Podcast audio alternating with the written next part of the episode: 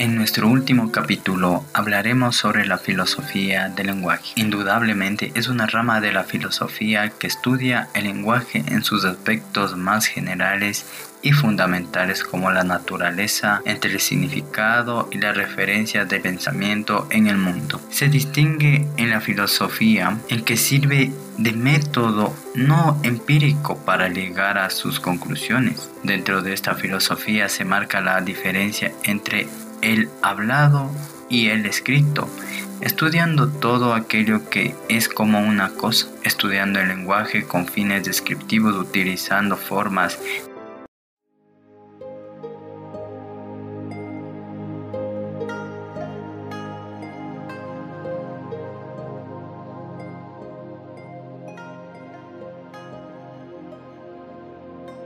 niveles y funciones. Bien, este ha sido mi último capítulo, capítulo de mi podcast eh, Libre Filosofía. Un tema muy interesante, he abordado temas muy interesantes, me han parecido muy atractivos. Indudablemente quiero seguir aprendiendo de ellos y seguir con mi público en general, que estoy predestinado a ti, sí, a ti, estudiante de 20, 35 años de filosofía.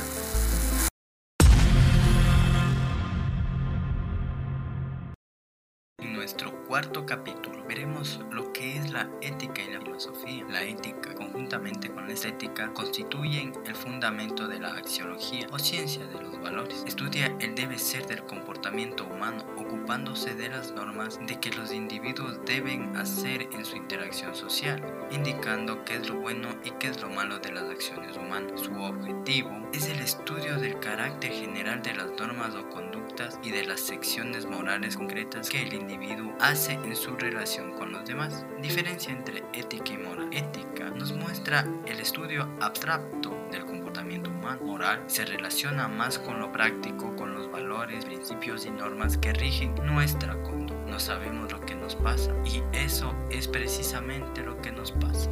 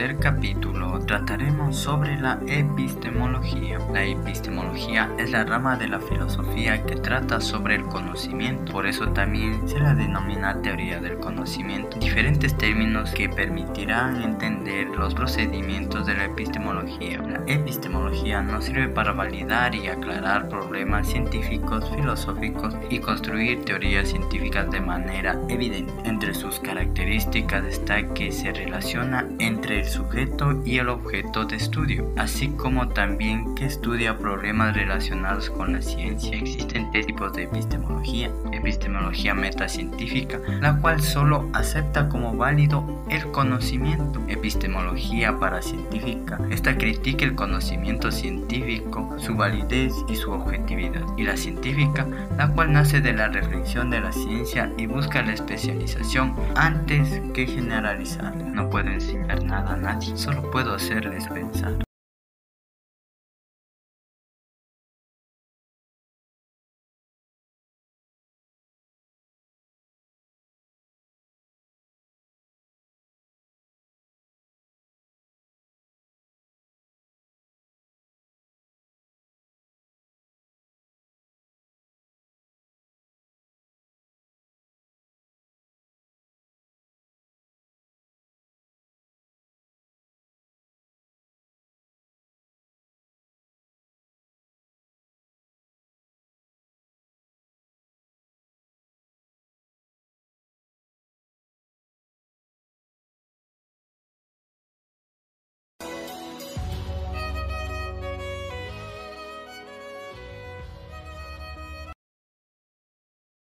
En nuestro segundo capítulo ahondaremos más en el estudio de la belleza como parte de la estética. La belleza es objetiva o subjetiva. Si sostenemos que la belleza es objetiva, estamos diciendo que se encuentra en la realidad exterior, es decir, fuera de nosotros. Si decimos que es subjetiva, es decir, que se encuentra dentro del sujeto y que éste la aprecia. En este punto la belleza va a depender del gusto. Pocos ven lo que somos, pero todos ven lo que aparentamos.